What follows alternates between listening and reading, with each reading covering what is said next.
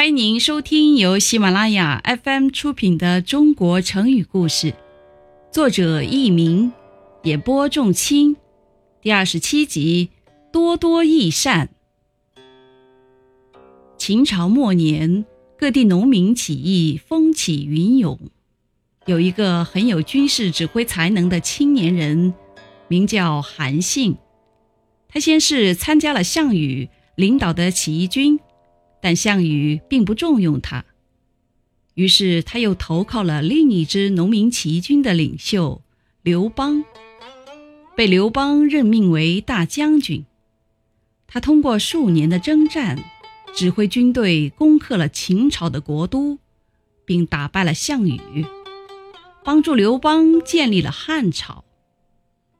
刘邦当了汉朝皇帝后，担心手下的功臣们谋反。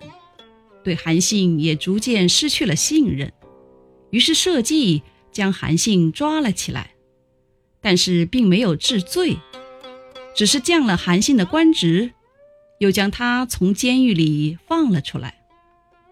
韩信知道这是刘邦慰藉自己的才干，所以心里闷闷不乐，经常推说有病而不去上朝。听众朋友们。您正在收听的是由喜马拉雅 FM 出品的《中国成语故事》。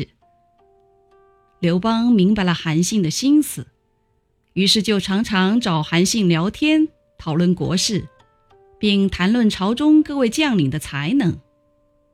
有一次，刘邦问韩信：“你觉得我能统帅多少军队呢？”韩信回答说：“陛下最多能统帅十万人的军队。”刘邦接着问道：“那你呢？”韩信从容地回答说：“我带兵越多越好啊。”原文是：“臣多多益善耳。”刘邦笑道：“既然你带兵打仗越多越好，为什么以前还是被我逮住了呢？”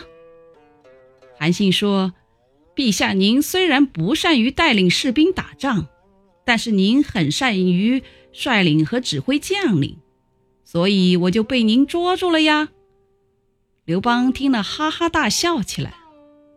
后来人们就用“多多益善”来比喻越多越好，益更加，善好。听众朋友们，本集播讲完毕，感谢您的收听，再会。